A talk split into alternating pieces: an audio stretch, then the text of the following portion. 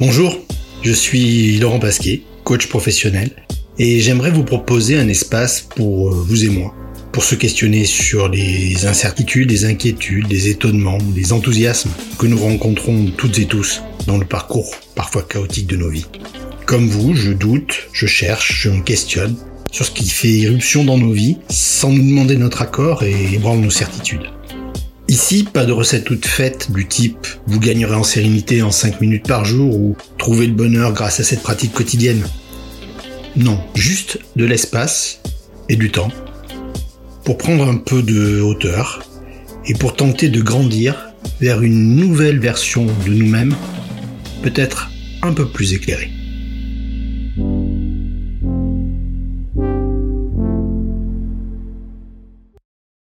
J'avais évoqué un présupposé de la PNL extrêmement important. La carte ne fait pas le territoire. Ou, dans sa formulation exacte, la carte n'est pas le territoire. J'avais précisé que cette formule était fondamentale. Car pouvant éventuellement entraîner des problèmes de compréhension entre les individus. Eh bien, voyons un peu plus en détail cette notion aujourd'hui. La carte n'est pas le territoire. Pour commencer, revenons un petit peu sur ce qu'est la PNL. La PNL, programmation neurolinguistique, est un ensemble de techniques de communication et d'accompagnement au changement, qui a été créé dans les années 70 par Richard Bandler et John Grinder. Ces deux universitaires sont partis du principe que nous pouvions apprendre à mieux communiquer et atteindre nos objectifs en comprenant mieux comment fonctionne le cerveau humain et en utilisant le langage verbaux et non verbaux de manière efficace. Ils ont donc étudié de près des personnes qui étaient particulièrement douées dans ces domaines de la communication, comme Fritz Perls, Virginia Satir ou encore Milton Erickson, pour identifier en fait les stratégies mentales ainsi que les techniques de communication qu'ils utilisent. La PNL est donc une approche qui vise à améliorer notre communication, notre apprentissage et nous aide à la réalisation de nos objectifs. Elle peut être utilisée dans de nombreux domaines, tels que la communication, la vente, bien évidemment le coaching, la, psychologie, l'éducation, etc. Elle peut également être utilisée pour atteindre des objectifs plus personnels ou professionnels. Gagner en confiance en soi, surmonter ses phobies, développer de nouvelles compétences. La PNL se base en fait sur un certain nombre de présupposés. Il s'agit en fait de postulats que les fondateurs de la PNL préconisent d'adopter dans toute approche de l'étude des relations entre individus. Ces postulats sont en quelque sorte des croyances, qui, comme toutes les croyances, ne peuvent faire l'objet d'aucune preuve. Ce que l'on reproche souvent à la PNL d'ailleurs. Mais ils servent, comme l'indique euh, la psychothérapeute Monique Esser dans son livre, La PNL en perspective, à structurer a priori les connaissances, les procédures et les attitudes à adopter pour accompagner le changement souhaité. Les présupposés de la PNL sont donc des hypothèses, mais elles sont considérées comme vraies, euh, sans nécessairement être prouvées. Alors, en premier lieu, on va trouver, par exemple, la carte n'est pas le territoire. Alors, je ne vais pas faire plus long puisque c'est l'objectif d'aujourd'hui. Tout comportement est sous-tendu à une intention positive. Autrement dit, tout comportement est généré par une intention positive par celui qui le produit. Point qui peut laisser un peu dubitatif, mais on parle ici de relations cohérentes entre les individus. Je ne parle pas de déviance. Donc euh, Charles Manson ne peut pas être étudié par ce prisme. La façon de s'exprimer ou de faire les choses peuvent être maladroites, mais c'est une stratégie, une solution, la solution la plus positive disponible à la personne à cet instant précis. si on prend un exemple, si un manager se montre trop exigeant, trop directif vis-à-vis de ses collaborateurs, en fait, c'est pour leur donner le goût et le sens de la qualité. Dans son esprit, il le fait pour le bien de ses équipes. Mais, à l'arrivée, il peut se trouver détesté par le personnel de sa boîte. Un autre postulat, on ne peut pas ne pas communiquer. Par exemple, le matin, vous êtes perdu dans vos pensées, vous croisez un collègue, et vous, oubliez de lui dire bonjour. Vous n'aviez aucune intention cachée vis-à-vis de lui. Mais il reçoit un message. Message qui pourrait être euh, il me fait la gueule. Les mots, le verbal, ne représentent que 7% du message que l'on transmet. La manière de dire, le paraverbal et le non-verbal représentent 93% du message. En présence de l'autre, même si nous n'avons pas l'intention de communiquer, nous communiquons quand même. Alors il y a en tout 11 présupposés. Donc je vais pas tous les faire là, ça serait beaucoup trop long. Mais j'ai envie euh, de vous en citer encore deux autres. Le premier, nous ne sommes pas nos comportements. Il est utile de distinguer l'identité d'une personne et ses comportements. Euh, on peut aider une personne à changer son comportement. Il est presque impossible de changer la nature profonde de l'individu.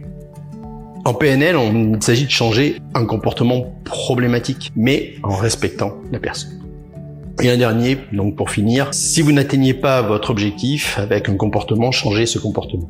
Ce qu'Albert Einstein exprimait euh, à sa manière en disant euh, la folie est toujours de se comporter de la même manière et de s'attendre à un résultat différent. On pourrait presque dire que Monsieur Jourdain, qui faisait de la prose sans savoir, que peut-être Einstein faisait de la PNL sans le savoir. La carte n'est pas le territoire.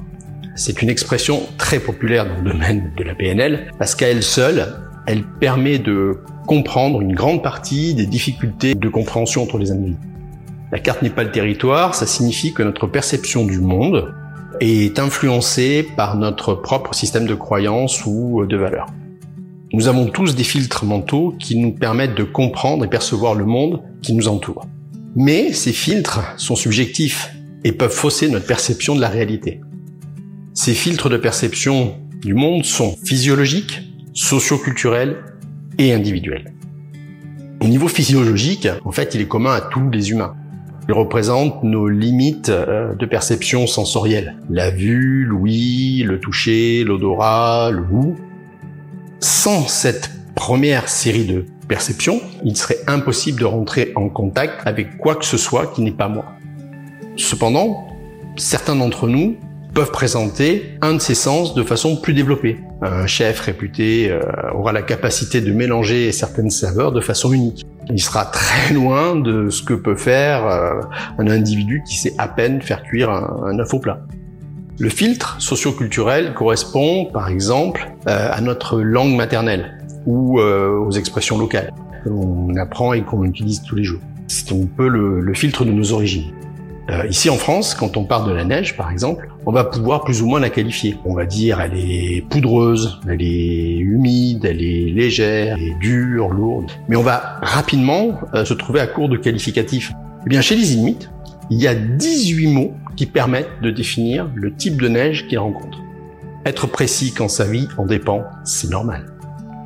Notre cerveau reçoit en permanence des milliers d'informations pour éviter la surcharge, ne parvient en fait à notre conscience qu'une quantité réduite de toutes ces infos. Alors que notre inconscient, lui, en perçoit beaucoup plus. Nous percevons le monde à travers le tube d'une paille. Le filtre socioculturel va faire le tri de ce qui est important pour moi, de ce que je dois retenir. Euh, alors que mon inconscient, lui, voit en fait tout ce qui se passe autour du tube de la paille. Reste donc le troisième filtre, le filtre individuel. Notre constitution individuelle, évidemment, en premier lieu. Comme je l'évoquais un peu tout à l'heure avec le chef de cuisine. Certains ont des capacités physiques différentes. Quelqu'un de grand et fort aura la capacité à s'adapter au monde de façon complètement différente de quelqu'un qui est petit et fragile. Mais ce filtre, en fait, intervient surtout par rapport à notre éducation. Et évidemment, toutes les croyances et valeurs qui en découlent que nous avons reçues dans notre enfance. Ces trois filtres, si on faisait une analogie informatique, encodent notre capacité à percevoir le monde extérieur. Toutes nos expériences n'enrichissent pas seulement notre capacité mémorielle, mais en fait elles construisent aussi notre carte du monde. Si nous avons vécu une expérience peu agréable, dans un contexte particulier, avec des gens particuliers, eh bien il est fort probable que si l'on se retrouve dans un contexte qui est assez semblable, qu'on se sente mal à l'aise et euh, sans forcément comprendre pourquoi. Parce que la mauvaise expérience que nous avons vécue remonte peut-être à très longtemps dans notre passé. À l'inverse, si notre carte a encodé du positif, lorsque quelque chose de semblable se produira, ben nous serons parfaitement à l'aise. Là, je pense par exemple à la prise de parole en public. Certains seront parfaitement à l'aise, alors que les risques de se planter ou que quelque chose se passe mal sont juste rigoureusement les mêmes pour ceux pour qui prendre la parole est difficile. L'autre, l'altérité, n'est jamais responsable de la façon dont on va réagir aux choses. Seule notre interprétation des choses, qui est induite par notre carte du monde, est responsable de nos actions. Pour illustrer plus concrètement peut-être ce, propos, je vais prendre un exemple qui, parlera à tout le monde.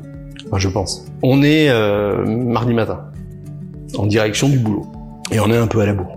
C'est un classique du mardi matin.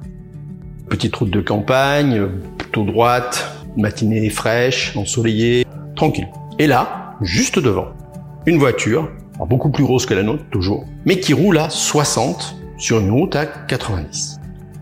Impossible de doubler, on va pas assez loin, et puis il y a une bande blanche hein, qui interdit le dépassement. C'est un petit rappel du code. Et bien là, il y a une, colère qui monte en nous, presque j'ai envie de dire avec des envies de meurtre, des pensées du type mais qu'est-ce qu'elle fout? Alors oui, euh, a priori, c'est quand j'ai ce type de pensée, c'est toujours une femme qui est au volant. Ça, ça doit certainement être une influence de ma carte du monde. Alors d'autres pensées, genre euh, pas la peine d'avoir une caisse pareille pour rouler à 30. Bon, elle est à 60, ok. Ça c'est un reste génétique marseillais vraisemblablement. Je pense que vous visualisez bien la scène. Hein. Ok, de son véhicule.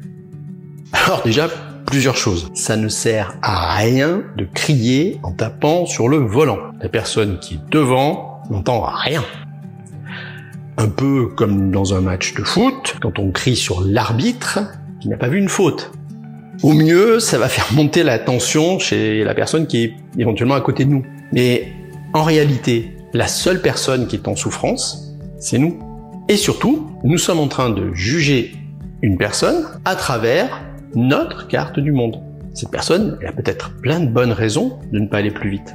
Elle peut être fatiguée, avoir des problèmes de vue, avoir mal quelque part. Il va peut-être justement voir son médecin. Et nous Pourquoi ne sommes pas partis un peu plus tôt? Serions peut-être euh, moins stressés, comme la personne de devant, qui elle est peut-être partie en avance. Notre carte du monde conditionne toutes nos perceptions des choses. Un événement n'a pas de valeur en soi. Il y a des faits, des résultats, et c'est tout. C'est notre manière de l'interpréter qui va être OK pour nous ou pas. Notre carte va aussi nous faire agir sur le monde, et ce avec euh, ce que l'on appelle les processus de filtrage. Omission, généralisation et distorsion. D'abord les omissions. Dans notre comportement et notre façon de communiquer tous les jours, on va sélectionner en permanence ce que l'on va transmettre ou pas. Parfois, le sujet dont on parle nous paraît tellement évident que l'on peut zapper des mots ou même des parties de phrases entières. Si on prend des exemples, ça pourrait être euh, attrape-le. Attrape quoi? Viens avec nous, ça sera, ça sera mieux. Mieux que quoi? Après, il y a la généralisation. Je me suis fait avoir une fois par mon plombier, donc tous les plombiers sont des escrocs. Voilà, la généralisation, c'est ça. C'est un raccourci. C'est une euh, simplification, euh, une fainéantise intellectuelle qui nous facilite la vie. Les garçons et les filles ne peuvent pas être amis parce que les mecs ont toujours des arrière-pensées. Petit recadrage par rapport à l'histoire de la conductrice de, de tout à l'heure. La distorsion, c'est de faire en sorte que nos représentations internes puissent s'adapter à ce qui se passe à l'extérieur. Oui, euh, aujourd'hui, le boss euh, est venu parler à tous les collègues sauf à moi. Ça, c'est bien la preuve qu'il m'aime pas. Il a parlé à tous tes collègues Peut-être que tes collègues se sont plantés sur quelque chose et pas toi. Donc pourquoi le, le boss il viendrait te voir? En fait, on projette quelque chose que l'on croit vrai sur le comportement de quelqu'un d'autre, comme pour se l'auto-valider. Et on passe notre temps à filtrer de l'extérieur vers l'intérieur et de euh, l'intérieur vers l'extérieur pour faire coïncider le monde à notre carte. Notre psyché a besoin de cohérence pour arriver à survivre dans le monde qui nous entoure et qui souvent nous dépasse. Et même si cette pseudo-cohérence va à l'encontre de ce qui pourrait être réellement bon pour nous. Il y aura toujours une différence énorme entre ce que l'on va dire et comment la personne qui vous écoute va le percevoir et surtout ce qu'elle va en retenir. Il est essentiel d'avoir toujours en tête cette notion de déperdition. Alors comment on peut médier au problème? D'abord en posant des questions, en demandant des précisions. et en faisant valider ce que l'on a compris. C'est ça que, que tu veux dire quand tu évoques ce problème. Euh, quand tu dis ça, qu'est-ce que ça, qu'est-ce que ça signifie vraiment pour toi? Si je comprends bien, c'est ça qui se passe en ce moment pour toi. Donc en conclusion, la carte n'est pas le territoire, nous rappelle que notre perception du monde n'est pas la réalité elle-même. Chacun de nous a sa propre carte mentale du monde. Carte mentale qui est influencée par nos expériences passées, nos croyances, nos valeurs et nos émotions du moment. Ça peut créer des problèmes de compréhension entre les individus lorsque nous confrontons nos cartes du monde. Donc pour éviter ces problèmes et agrandir justement notre carte mentale, on peut utiliser des techniques comme le questionnement, la précision, la validation. Toujours en restant ouvert par rapport au modèle du monde de l'autre. Ainsi, nous pouvons mieux comprendre les modèles mentaux de chacun et éviter les malentendus et les conflits. Voilà, je vous laisse là-dessus pour aujourd'hui et je vous dis à bientôt.